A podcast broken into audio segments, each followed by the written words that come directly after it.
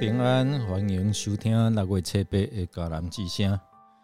我是尤鹏牧师，今天要跟大家分享的是：上主是我唯一的希望。我们要读诗篇三十七到三十八篇，诗篇三十七到三十八篇。先来读今天 RPG 的金句：要往仰望上主，遵守他的命令。他就会赐你力量，保有那片土地。你且要看见作恶的人被赶出去。诗篇三十七篇三十四节。据说亚历山大大帝，当他在征服波斯的前夕，他将所有的金银财宝都分给他的大臣们。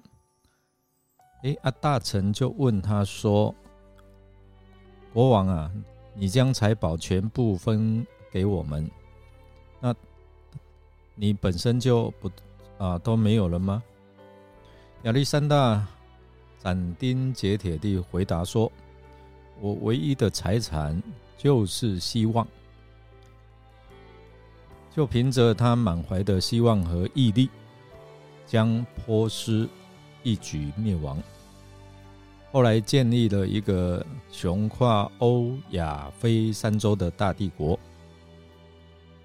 莎士比亚曾说：“希望在任何时地都是支撑生命的安全力量。”富兰克林说：“希望是生命的泉源，失去它，生命就会枯萎。”海伦·凯勒也说。希望是把人导向成功的信仰。若无希望，便无任何成就。所以，我们要透过三十七、三十篇的诗篇，我们来看有哪几个重点在提醒我们。第一个，诗人在这样的诗篇里面提到，他将希望完全寄托在上主的身上。无论我们面对什么样的困难或者是逆境，诗人他自己去经历到他对神的倚靠跟盼望，所以我们透过这个诗篇提醒我们，希望我们也能够焦点专注在这位上帝的身上，相信他的应许和他对我们的爱，并坚守。公益的道路。第二个，诗人在提醒我们，透过悔改和求助，让上主的帮助、上主的同在，带领他突破他的困境。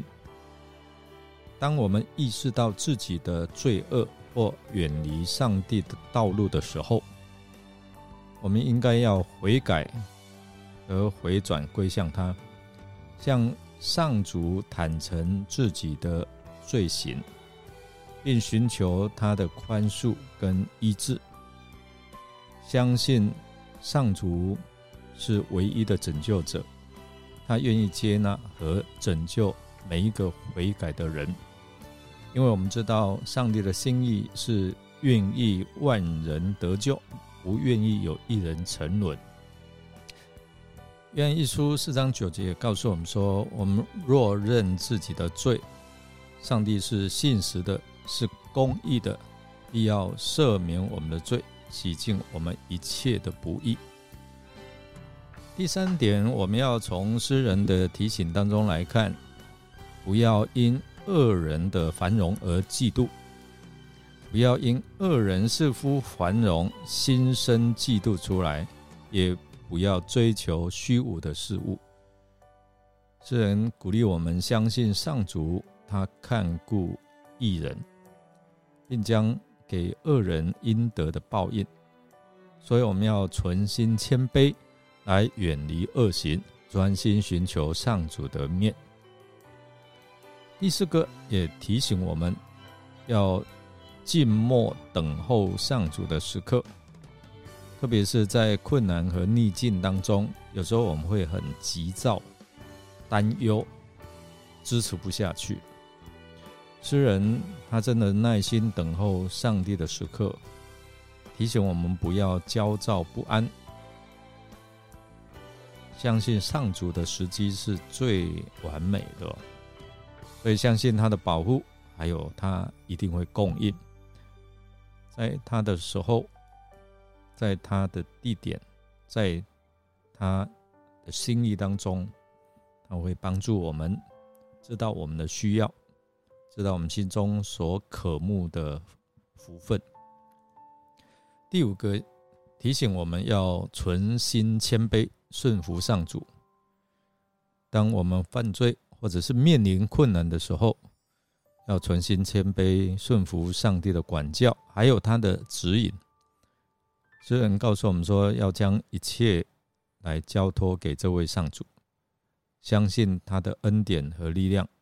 是够我们使用，让这位上主成为我们的力量和安慰。诗人以上的这些的重点哦，提醒我们，真的希望在生活当中，我们的焦点回到寄托或是交托在上主的身上，谦卑顺服，坚守上帝要我们走的道路。